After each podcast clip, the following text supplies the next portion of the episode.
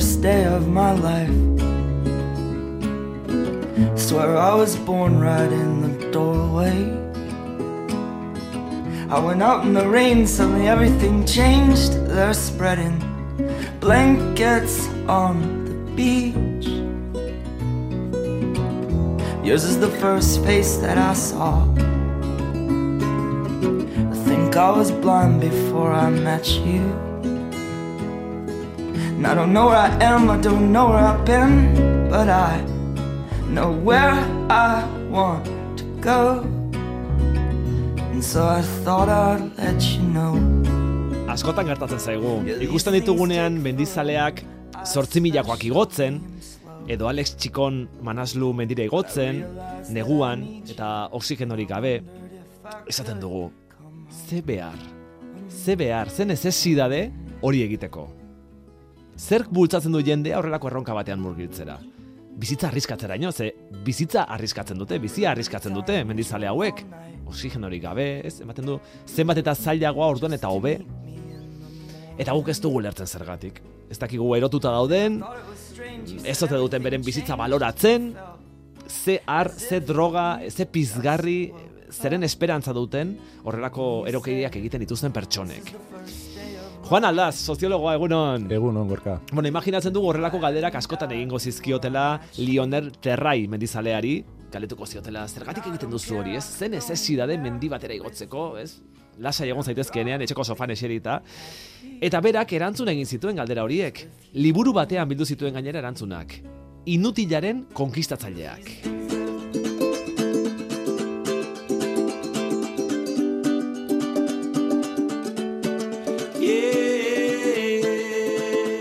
Alpen magalean jaioa, eski txapeldu noia, gida profesionala, ibilbide luzeetako alpinista eta handeetara eta Himalaiara egin diren zortzi espediziotako partaide.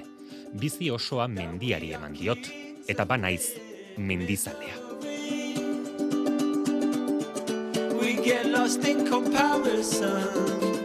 Liburu horretan Juan, Terraik argi uzten du mendiak igotzeko bere arrazoi nagusia etzela dirua izan, etzuela diruagatik egiten. Orduan Ba. zergatik? Nik uste dut beraien bizitzari edo berarei, bere bizitzari zentzu ematen zion zeo zertzala e, mendira igotzeak, ez da? Hainbatentzako zentzugabekeria zan hori, berari hain justu ere zentzu ematen zion praktika edo bizi estilo bat zan, ez? Azken batean ere, norabait, hausnarketa filosofiko potente bat egiten du, ez? Tokatu zitzaion garai hortan bizitzeko mendigo izal izateak zeukan zentzua zain zuzen ere, zentzugabekeriaren zentzu hortaz.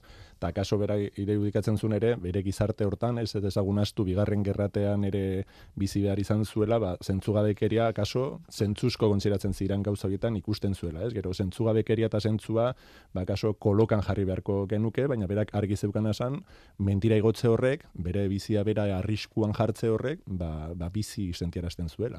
Berak ere hainbatetan e, esplikatzen du, ba, igual ere berak ere ondo ez dakila esplikatzen zegatik egiten zuen, baina soriontzu sentiarazten zuen, eta kaso, egia da, ba, bizitzan soriontzu sentiarazten gaituzten gauza direla, hain zuzen ere, esplika ezinak dira noriek, ez da?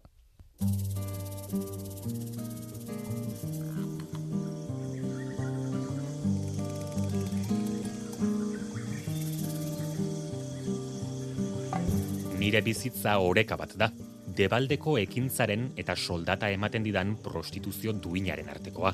Zein pertsona baldarrek pentsa dezake soldata irabazteko egiten dugunak gehiago balio duela debaldeko abenturek baino. Zer da benetan gizartearentzat baliagarri izatea? Gure mundua anarkiko eta gainpopulatuan zenbate pertsonek esan dezakete benetan baliagarriak direla gizartearentzat? Baliagarriak aldira ekonomiaren martxa oztopatzen duten milioika tituludun horiek. Edota karguren batera iritsi diren bulegari kaskar horiek, estatua suntsitu eta administrazioa geldiarazten dutenak. Edota milioika tabernari, kronista, abokatu eta hitzontziak denon onerako bihar bertan deusestatu beharko genituzkenak, lan bat egiteko gero eta jende gutxiago behar den mende honetan, zenbatek esan dezakete funtsezkoak direla munduak bueltaka jarraitezan. Into the trees, into the trees. Gauza bat argi dago.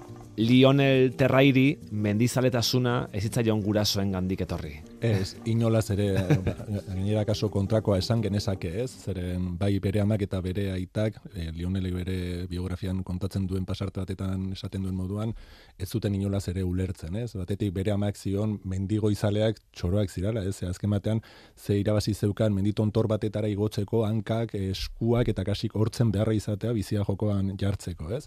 Eta akaso bere beraitak kirol zaretasun handiagoa baldin bazuen ere erabilgarritasunetik irudikatzen zuen kirola, ez? Alegia sasoitzu lanean eta gero pixkat hobeto errendimendu handiago eukitzeko ospetik eta irudikatzen zuen. Bai, eta dirua irabazteko, ez? Eta dirua irabaztea, bai, bai, eta, baina mendigo izalizatearen hori zentzugabea iruditzen zitzaion, ze azken batean berak modu oso grafikoan dion moduan menditon torrera igo eta egun franko ere aurkitza ez dituzun hortan nun dago horren irabazia, ezta? Eta baina kaso askotan gertatzen da moduan, ez? Zeu zer debekatzen degunean aurre eta gaztentzako jartzen dugu interesaren fokoa? Hori da, ez? ez? E, ume bati zerbait debekatzen diozunean, da gonbite bat morboa ere eragiten diozu aldi berean hori egin dezan, bai, bai, bai, azken batean hori eso zer proskrito edo pre, egiten duzunen preskribatu da sustatu egiten dezu, ez aur bati hau ezatzu egin, esaten diozunen hor fokoa jartza balitzu bezala da ta saiatuko da hor muga hori gainditzen eta horrek akaso erakarriago edo morbosoago egingo du hori. Horrek esan nahi du behar bada terrai eta bera bezalako mendizalek badutela unmetik dezente barruan.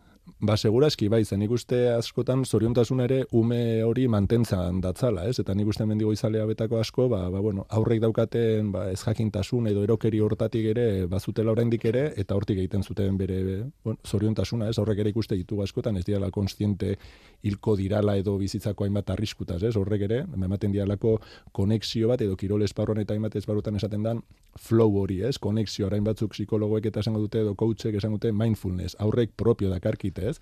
Eta hainbat kirolari, hainbat artistek hori bilatzen dute hain zuzen ere. Bere jarduera hortan guztiz konektatuak sentitzea, zentzumen guztiekin eta kanpoan beste zer egongo ez baliz bezala. Eta ari gara gaur galdetzen, ez? Zergatik mendira igo, zen ez da Ba, berrogeiko amarkadan adibidez, Frantzian agian mendia izan ziteken leku baketsu bakarrenetakoa, adibidez. Bai, berak ere... Ala... Garai hartako testinguru geopolitikoan, mundu gerra betean. Bai, berek atazkak ere e, eman ziran mendi esparruan, baina berak ere argi aipatzen du, berarentzako hori izan zala aterpetxe moduko bat, ez? Bizi aterpe azken batean, zeren inguruan gertatzen ari ziren ba, tragedia gatazka hoien inguruan, ba, ba, hortan oasi moduko bat ere suposatzen zuen. Baina hori nahikoa da terrai bezalako mendizale batek bizia arriska dezan? Bake hori sentitzea, postasun hori sentitzea bai, nahikoa da.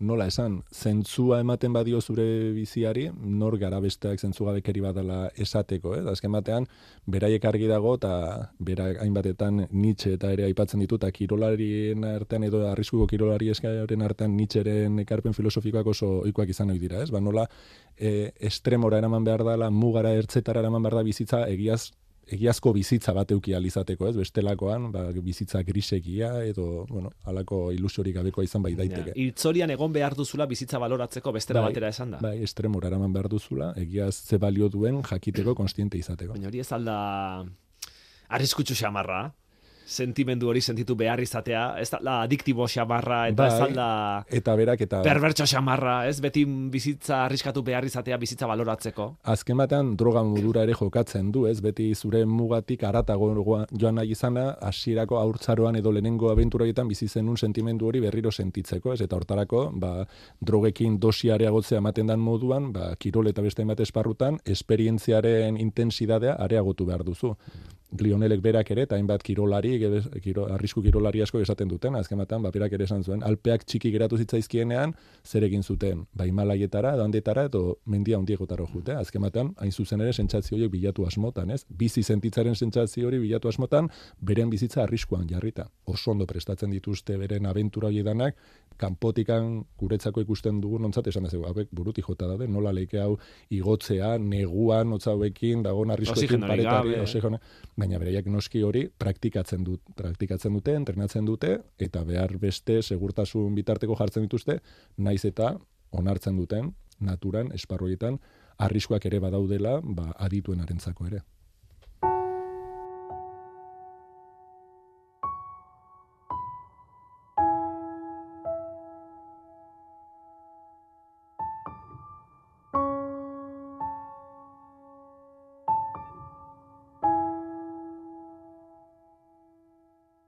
Elkar besarkatu eta uluka hasi ginen, zoroak bezala. Geure postasuna ilargiraino iritsi zedin. Eroak. Nolatan ez gara ba eroak izango erabaki badugu inor iritsi ezin den leku batera igotzea, sufrituz eta hiltzeko arriskuan behin eta berriz? Zer bilatuko dute aingoian, galdetuko dute ez jakinek. Ospea? Aberastea? Gure arropak zaerpaiak dira, eta bihar jateko berriz ere esklabuen pare ibiliko gara. Bilatzen duguna da, geure bihotzetan borborka dugun postasunaren plazera. Gorputzeko azken ataleraino zabaltzen zaiguna. Denbora luzez, eriotzaren mugetan ibili ostean, berriz ere bizitza besarka dezakegulako. Batzuek aspaldi esan zuten hau, bizitzan, esperientziarik emankorrenak eta plazerik handienak sentitzeko sekretua da, modu arriskutsuan bizitzea. Hey, pourquoi tout devient stressant Pourquoi tout devient blessant Où sont les anges ce soir Pourquoi je tousse du sang Lehen aipatu dugun adikzio hori berriz ere, ezta? Bai. Bizitza naita arriskuan jartzea, gero bizirik ateratzean sentitzen duten plazer hori sentitzeko. Bai, hor berak oso modu e, politian adierazten du, ezen olako bizi posa ezo ze bizi esplosio sentitzen duten, ez bizi izan duten abentura hortan egiaz e, behin baino gehiagotan hilzorian egon dira, baina egiaz hor daukan konexioa, sentimendua, erronka hori gainditu izanaren postasuna, ba, ba ez dauka berarentzako preziorik eta konpentsatzen dio. Mm, Hori da terrai pizten zuena, ez da? Bai. Terrairi mendira igotzeko motivazioa ematen ziona. Bai. Beste kirol batzuetan jendea pizten duena izaten da lehiakortasuna, Bai. kompetitibitatea. Bai. Terraik etzuen alakorik sentitzen mendian.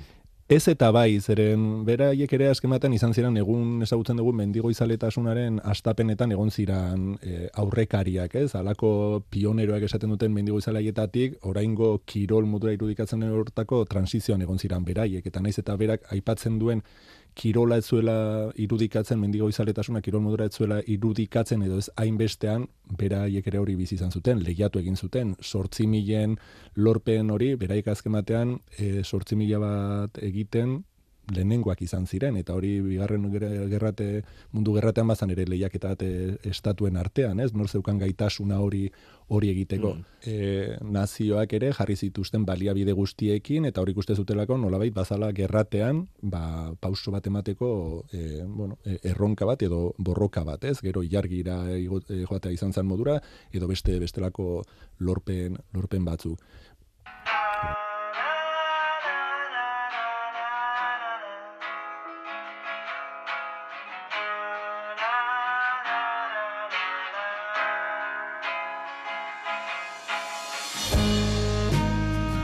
Salbuespenak eh, salbuespen, mendizaleak ez du loriarik, ezin du ikuslerik izan bera animatzen.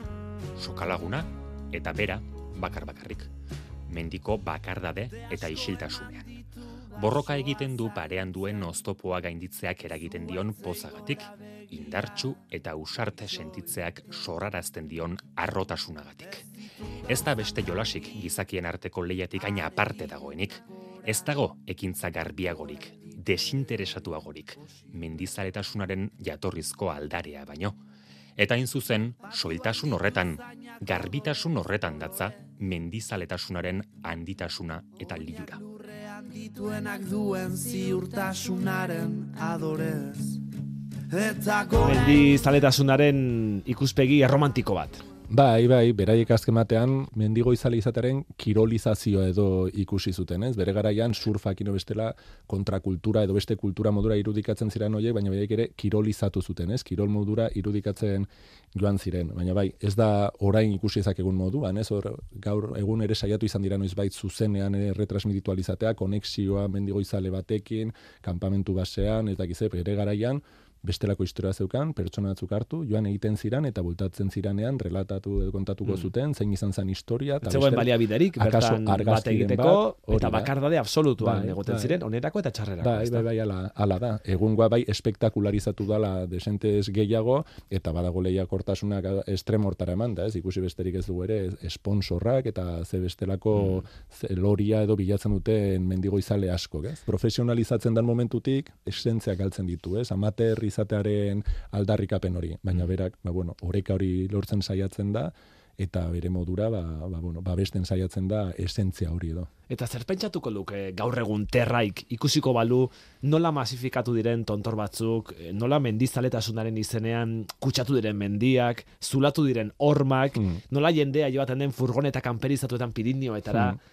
Zer pentsatuko luke? Ba ez dut uste begi honez ikusiko zuen, ez? Akaso irudikatzen dut egun tontorrik handienak ozeano azpitan daudela eta akaso hortatik ies egiten saiatuko litzatekela, ez? Urpekari modura eta tontorrak urrazpian bilatuz. Mendiari emana bizi izan zen Lionel Terrai eta mendiari eman zion bere bizia. Berrogeita lau urte zituela hiltzen, gazte, Berkors mendia eskalatzen ari zela, Bai. Grenoblego aldean, Mm. teorian eskalatzeko erraza zen horma batetik erorita.